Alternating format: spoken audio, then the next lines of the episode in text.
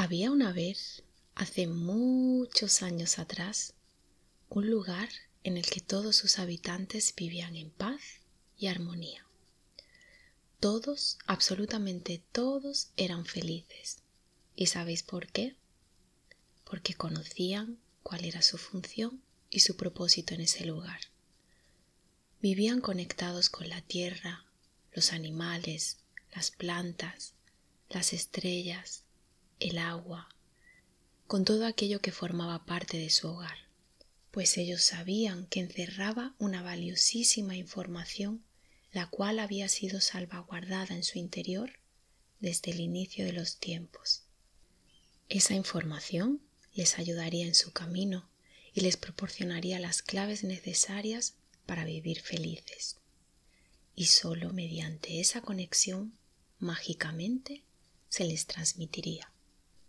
Los habitantes de ese lugar realizaban rituales y celebraciones, honrando, agradeciendo y mostrando sus respetos a todos estos elementos. Había animales y plantas de distintas especies, y lo mismo ocurría con el resto de habitantes, por lo que poco a poco se fueron agrupando en busca de los de su misma especie y creando lo que ellos denominaron como tribus. Cada tribu se expresaba y manifestaba de una manera diferente. Sus creaciones diferían, pero para todas su propósito era el mismo. Observar, crecer, amar y luego sabía que volverían a su verdadero hogar. Y os podéis preguntar, ¿pero por qué distintas tribus? ¿Por qué distintas plantas? ¿Por qué distintos animales? ¿No sería más fácil si todo fuese igual? La respuesta es no. De hecho, sería más complicado. Cada una tenía una función y la unión de todas ellas hacía que ese mágico lugar siguiera manteniéndose vivo. Pero algo que parecía que nunca ocurriría llegó y vino tan sigilosamente que nadie se percató de su llegada y poco a poco sus habitantes se fueron sumiendo en un profundo sueño. ¿Y qué fue lo que pasó? No lo sé.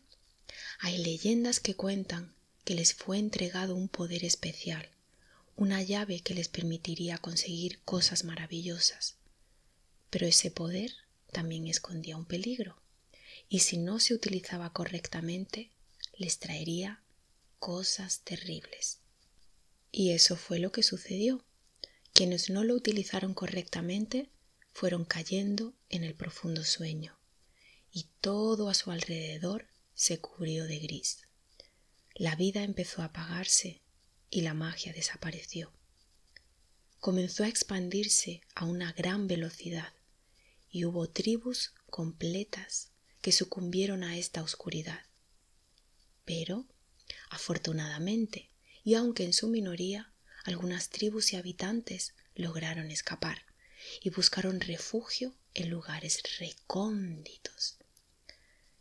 Y cada día, cada mes, cada estación y cada año, todos aquellos que siguieron despiertos se encargaron de mantener viva la magia de ese lugar.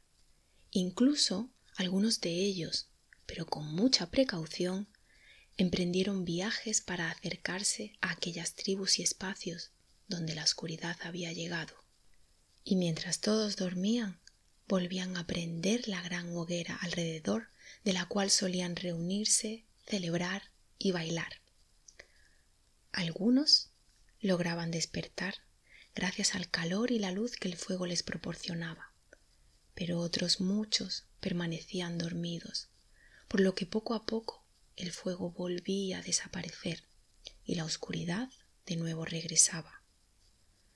Y para esos que acababan de despertar, les esperaba emprender un largo viaje lejos de la oscuridad. Atravesarían densos bosques, ríos con fuertes corrientes, altas montañas, mares con grandes olas y vientos huracanados. Pero por fortuna estos viajeros eran guiados y protegidos en sus caminos por el resto de seres mágicos que habitaban a su paso. Algunos formaron sus propias tribus, otros se unieron a las ya existentes, pero todos por igual se comprometieron y se hicieron responsables de avivar la gran hoguera. Dicen por ahí que llegará un día en el que todos volverán a despertar. Algunos han visto que el número de hogueras ha ido aumentando y que los miembros de una misma tribu se están volviendo a reencontrar. Aseguran que para los que estéis dormidos, pronto despertaréis. Para los que acabáis de despertar, pronto recordaréis. Y para los que continuáis encendiendo hogueras, gracias.